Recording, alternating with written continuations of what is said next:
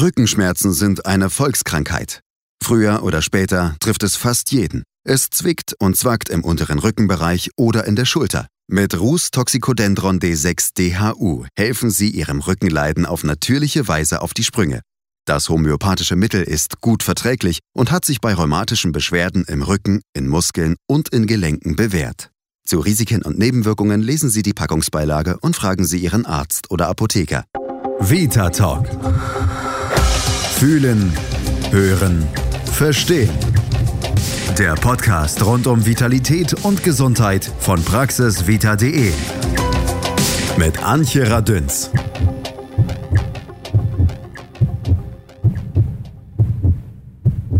Oh, ich habe Rücken. Legendärer Spruch von Horst Schlemmer, alias HP Kergeling. Schlemmer, der neurotische Journalist mit einem Fable für eingebildete Krankheiten. Ob eingebildet oder echt, es gibt kaum einen Menschen, der nicht manchmal nach Stunden des Sitzens Druck an der Wirbelsäule spürt, dessen Nacken nicht von Zeit zu Zeit verspannt ist oder der noch nie über Pein im Kreuz geklagt hat. Experten schätzen, dass bis zu 85 Prozent aller Deutschen im Laufe ihres Lebens von solchen Beschwerden betroffen sind. Etwa jeder vierte Bundesbürger sucht jährlich wegen Rückenschmerzen einen Arzt auf. In den meisten Fällen lassen akute Beschwerden nach einigen Wochen zwar wieder nach, doch sie können auch das Leben zur Qual machen. Freizeit und Beruf ganz schön einschränken. Und bei einem Großteil der Betroffenen kehrt der Schmerz in Episoden immer und immer wieder.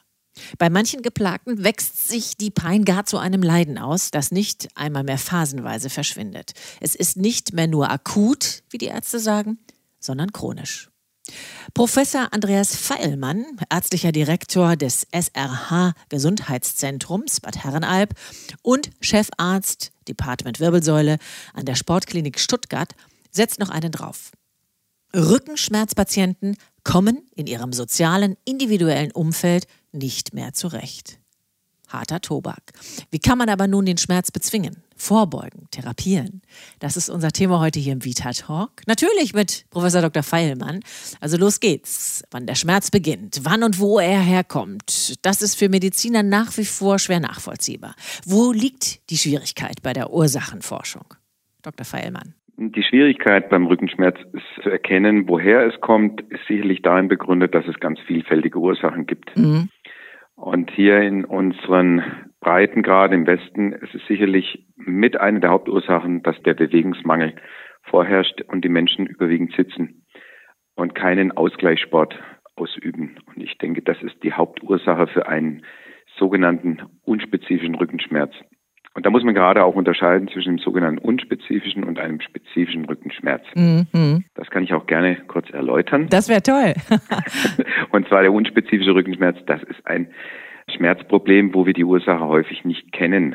Da gibt es zwar Verschleiß, wenn man eine Bildgebung macht und es gibt Veränderungen, die aber nicht ursächlich für den Rückenschmerz verantwortlich sind, mhm. sondern dann eher Bänder oder Muskel Dysbalancen, wie wir das bezeichnen. Das heißt also eine ungenügende Balance zwischen Bauch- und Rückenmuskel, der ja den unteren Rücken stabilisieren soll. Mm, mm. Und das ist die häufigste Ursache, die im Übrigen aber auch relativ leicht behandelbar ist, nämlich durch Sport und Physiotherapie. Mhm. Wenn man sich mit Schmerzpatienten, die am Rücken extreme Schmerzen haben, beschäftigt, dann heißt es immer, der Arzt hat was erzählt von körperlichen Fehlstellungen, Bewegungsmangel haben Sie schon erwähnt, falsche Sitzpositionen auch, äh, aber auch eben diese fehlende Tiefenmuskulatur. Das hört sich ja alles so an, als könnte man das relativ, ich nenne es jetzt mal so in Anführungsstrichen, leicht beheben. Aber es scheint ja nicht so zu sein, weil es haben so viele Rückenschmerzen und haben so viele Probleme, die nicht in den Griff zu bekommen sind. Also wie kann man denn diesem Herr werden? Ähm, ich denke vor allem bei diesen Patienten, wo es einfach nicht besser wird. Wir müssen wirklich davon ausgehen, 80 Prozent der Rückenschmerzenpatienten können zumindest häufig vorübergehend einigermaßen geheilt werden. Geheilt mhm. ist jetzt übertrieben gesagt, aber auf jeden Fall so, dass sie im normalen Leben teilhaben können. Also sprich mhm. Beruf, Gesellschaft, soziales Umfeld und so weiter. Und das wäre durch ein entsprechendes Bewegungsprogramm. Was Sie kurz angesprochen haben, die tiefe Bauch- und Rückenmuskulatur ist was ganz Wichtiges. Es gibt sogar Menschen, die haben ein Sixpack. Das ist die oberflächliche Muskulatur. Mhm. Die hilft aber relativ wenig, wenn ich jedes Segment stabilisieren muss. Das heißt also, die tiefe Bauch- und die tiefe Rückenmuskulatur muss stabilisiert werden. Das kann auch nur der Physiotherapeut machen. Mhm. Mit dem Patienten zusammen. Und irgendwann kann der Patient das später dann auch alleine machen. Wenn jetzt diese Menschen das so machen würden und dauerhaft ihre Übungen machen würden, wäre das Problem tatsächlich auch in der Regel lösbar. Mhm. Das ist die eine Gruppe, ja. Bewegungsmangel. Rückenschmerz. Die zweite Gruppe, und das ist so ein tiefes Loch, was Sie jetzt angesprochen haben, das nicht, häufig nicht funktioniert.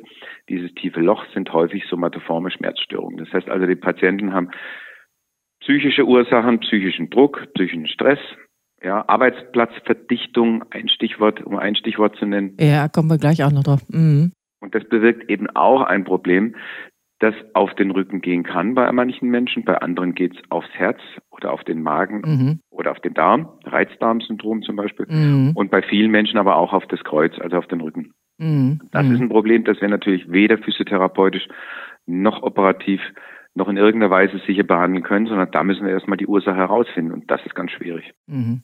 Da sind wir wieder bei diesem Thema Schmerzen beginnen im Kopf. Ähm, gehen wir doch noch mal einen kleinen Schritt zurück. Sie sind ja nun der absolute Experte, was Rücken, Wirbelsäule etc. angeht. Geben Sie uns doch mal eine kleine Nachhilfe zum Verständnis, was passiert da eigentlich am Rücken, wie hängt das eigentlich alles zusammen? Rückgrat, Muskeln, Bandscheiben, Wirbelgelenke etc. Klären Sie uns doch noch mal kurz auf, damit wir es besser verstehen vielleicht. Mhm. Häufig ist es so, wenn die Patienten sagen, ich habe Rückenschmerzen, dann denken sie immer das gleiche, ist die Bandscheibe. Die mhm, Bandscheibe genau. muss es nicht sein. Also die Bandscheibe ist der Puffer, der aber etwa zwei Drittel bis drei Viertel der gesamten axialen Last zu tragen hat. Mhm. Wenn ich mich jetzt drehe, dann bremsen nebenher die Zwischenwirbelgelenke, die in jedem Segment am hinteren Rücken sind.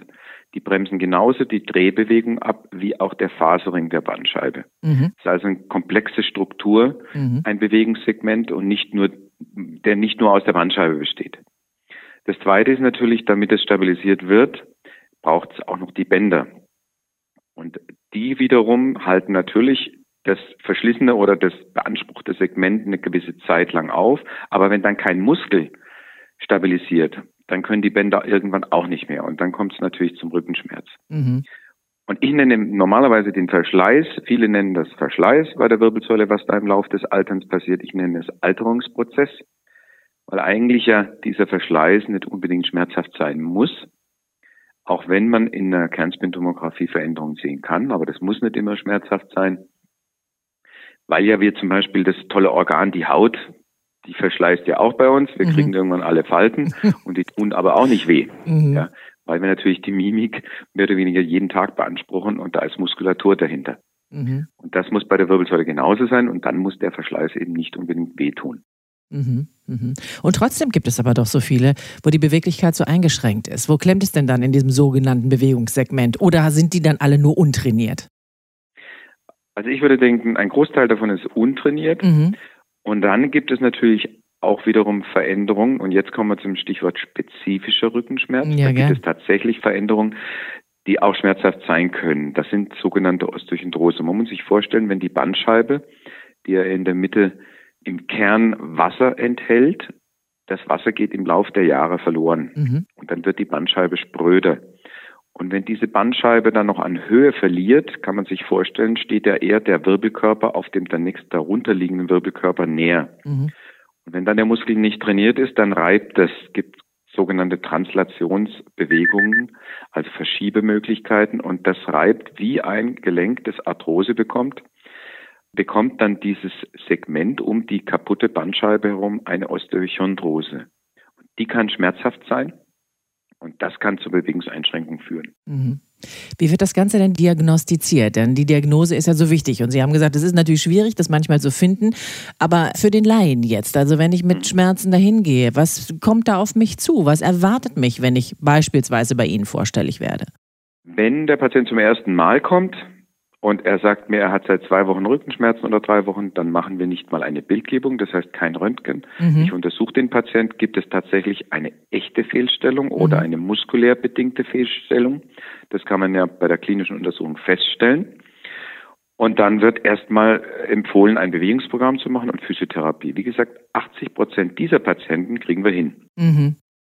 Davon bleiben dann 20 Prozent übrig. Wenn der Patient jetzt irgendwann nach zwei, drei Monaten nochmal kommt und sagt, lieber Herr Weilmann, das war jetzt schön, aber es hat mir einfach nicht geholfen oder ausreichend geholfen, ich habe immer noch Schmerzen, dann würde man den Schritt gehen und Bildgebung machen. Mhm. Dann wollen wir sehen, ob irgendeine strukturelle Problematik dahinter steckt. Das mhm. wäre ein Röntgenbild und gegebenenfalls dann damit ich die Bandscheiben direkt sehen kann, eine Kernspintomographie von der Wirbelsäule. Mhm.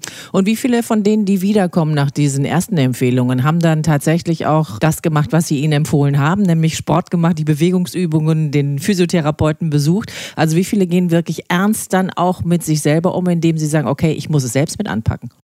Hm. Das ist eine gute Frage. Ich meine, ich muss mich natürlich als Arzt darauf verlassen, was mir der Patient berichtet mhm. und was sich ihm entsprechend rezeptiert hat.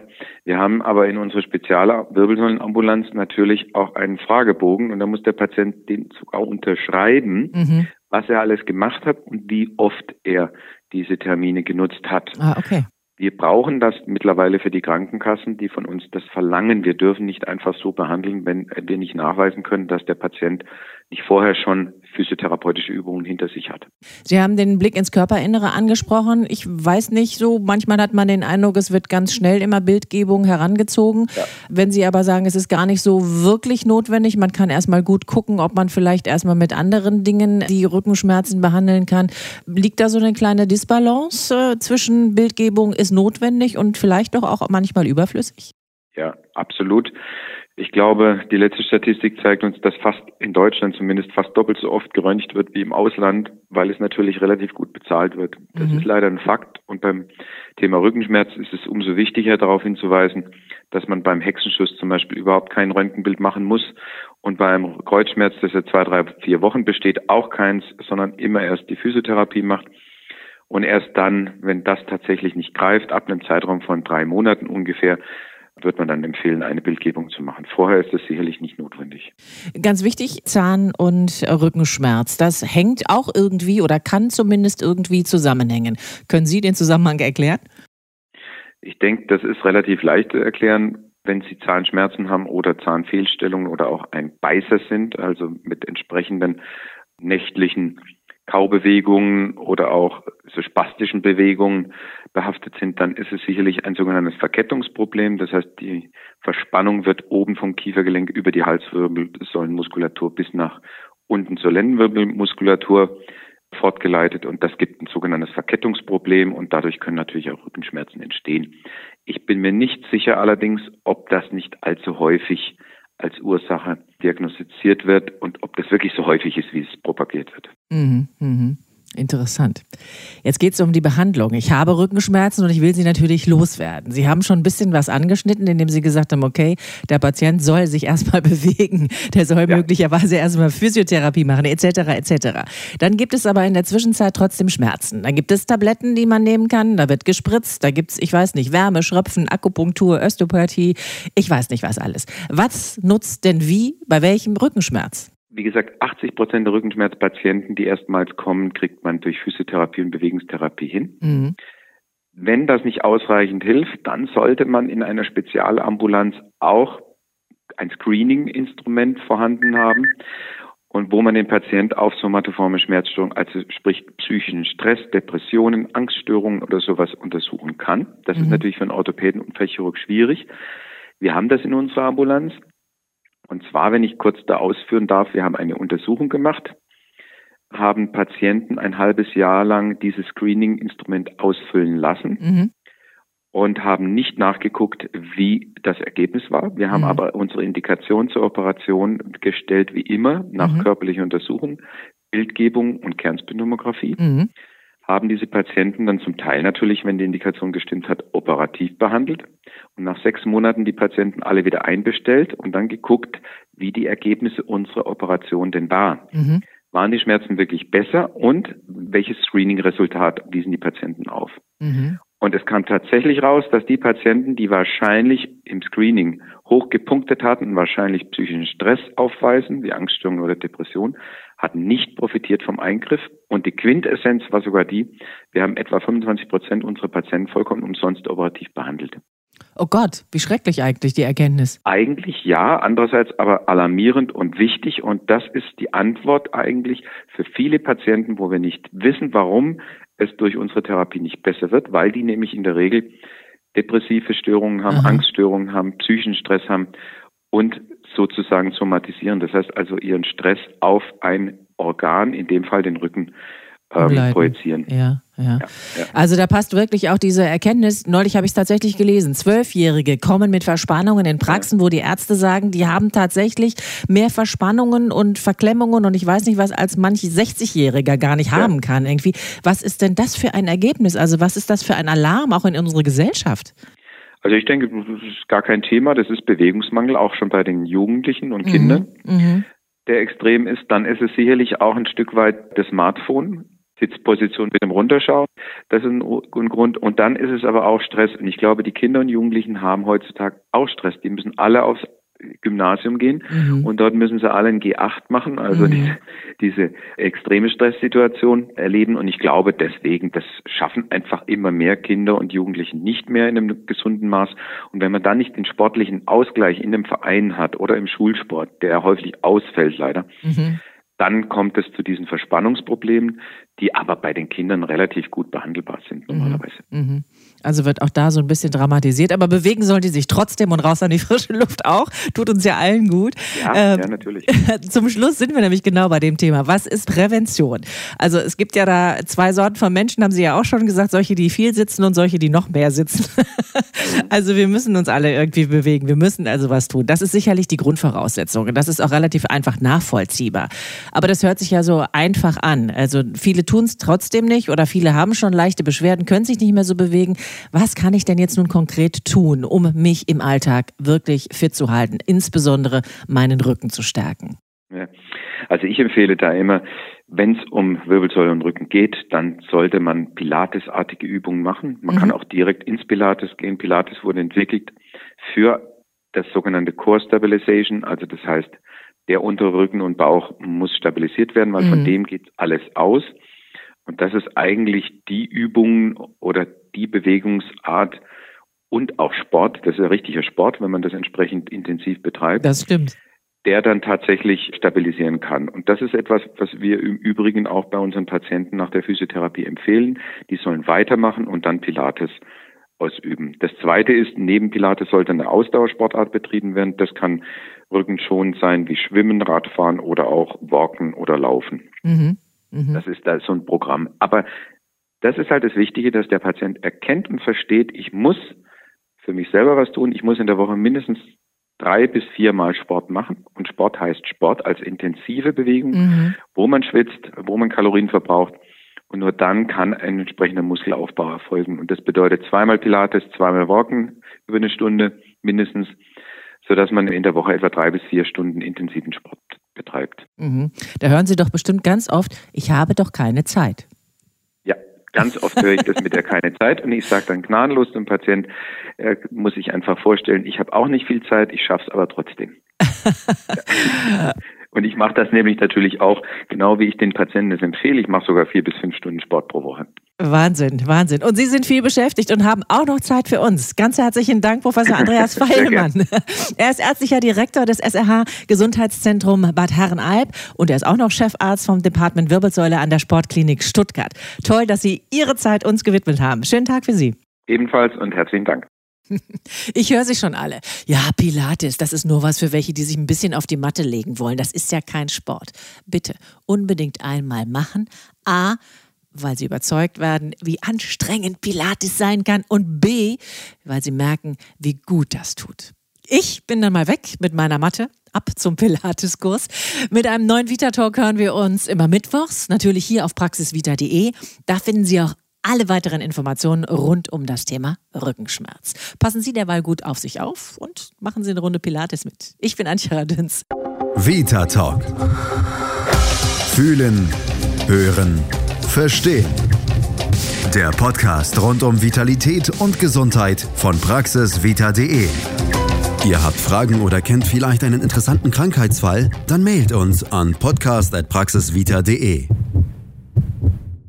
Jetzt schnell noch ein paar Übungen für den Rücken, ein bisschen strecken und ganz entspannt noch einmal den Podcast Revue passieren lassen. Mit Rus Toxicodendron D6 DHU haben Sie ein natürliches Mittel an Ihrer Seite, um rheumatisch bedingte Beschwerden in Rücken, Gelenk und Muskeln entgegenzuwirken. Für die gezielte Anwendung am Schmerzpunkt gibt es jetzt neu in der Apotheke DHU Rus Comp Gel Speziell für rheumatische Gelenkschmerzen. Zu Risiken und Nebenwirkungen lesen Sie die Packungsbeilage und fragen Sie Ihren Arzt oder Apotheker.